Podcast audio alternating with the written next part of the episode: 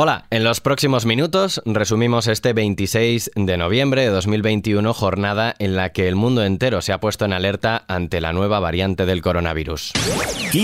Noticias con Daniel Relova. Científicos y autoridades sanitarias de Sudáfrica informaron ayer jueves de la detección de una nueva variante del coronavirus que la Organización Mundial de la Salud ha bautizado este viernes con la letra griega Omicron. Esta variante preocupa a la comunidad científica porque presenta una amalgama de más de 30 mutaciones que si bien algunas ya se habían observado en otras variantes como la beta, esta es la primera vez que se ven juntas. Esto es lo que ha provocado que esté bajo vigilancia y que se le otorgue el potencial de mayor transmisibilidad.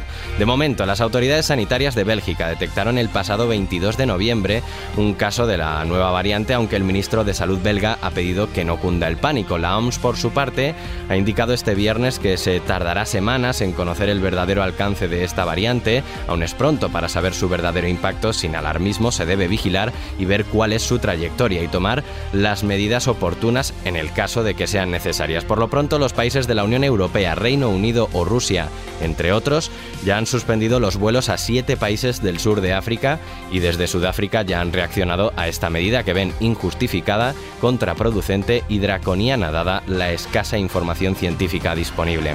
El pánico también se ha apoderado de las bolsas, todos los mercados han contabilizado importantes descuentos este viernes ante el temor de los inversores. En nuestro país, el IBEX 35 se ha desmoronado cerca de un 5% y casi termina por debajo de los 8.400 puntos. Más allá de la variante Omicron, un día después de aprobarse los presupuestos, el presidente del gobierno, Pedro Sánchez, ha sacado pecho y ha indicado que sumar es la clave para hacer mejores políticas. Miren, el gobierno de España ha hecho un especial esfuerzo por acercar posiciones, por buscar espacios de, acuerdo y de encuentro.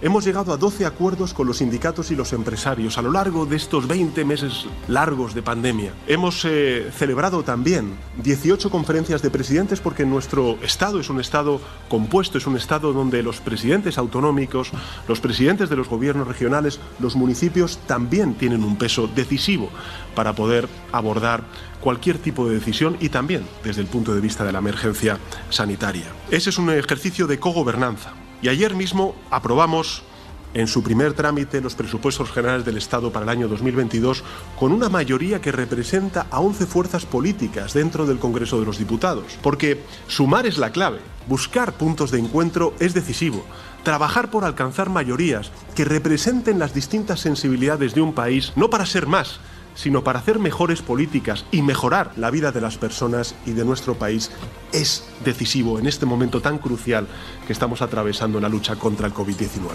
Sánchez ha participado en la inauguración del 32 Foro de Mujeres Parlamentarias. En ese mismo discurso ha afirmado que la feminización de la política es una de las mejores recetas que existen para reducir la polarización y a favor del diálogo entre diferentes y que es catalizadora de la agenda democrática hacia políticas integradoras, igualitarias e inclusivas. Dejamos la política, hoy ha sido el Black Friday y solo un 2,4% de los productos ha bajado de precio respecto a días anteriores y ese descenso ha sido de media inferior al 5% del precio. Lo ha denunciado este viernes la Organización de Consumidores y Usuarios en un comunicado en el que ha precisado que para conocer cómo han evolucionado los precios a lo largo de estos días, ha comparado más de 16.200 referencias de productos pertenecientes a 36 categorías en 52 tiendas online. Y es viernes y por tanto nuevos estrenos en el cine. Era un apellido que sonaba tan apetitoso, tan seductor. Sinónimo de riqueza, de estilo, de poder. Pero su apellido también era una maldición. He sido un Gucci toda mi vida. Tu apellido está en los libros de historia. Paolo, eres un Gucci. Tienes que vestir como tal. Es chic.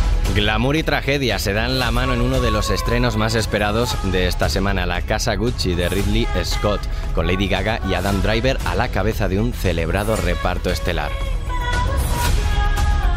Gucci necesita sangre fresca. Es hora de sacar la basura. Son mi familia. Yo también.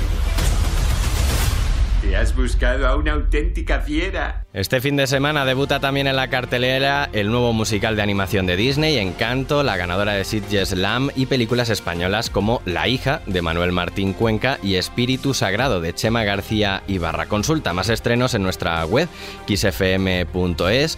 Suscríbete al podcast de XFM Noticias y así podrás recibir más resúmenes del día como este.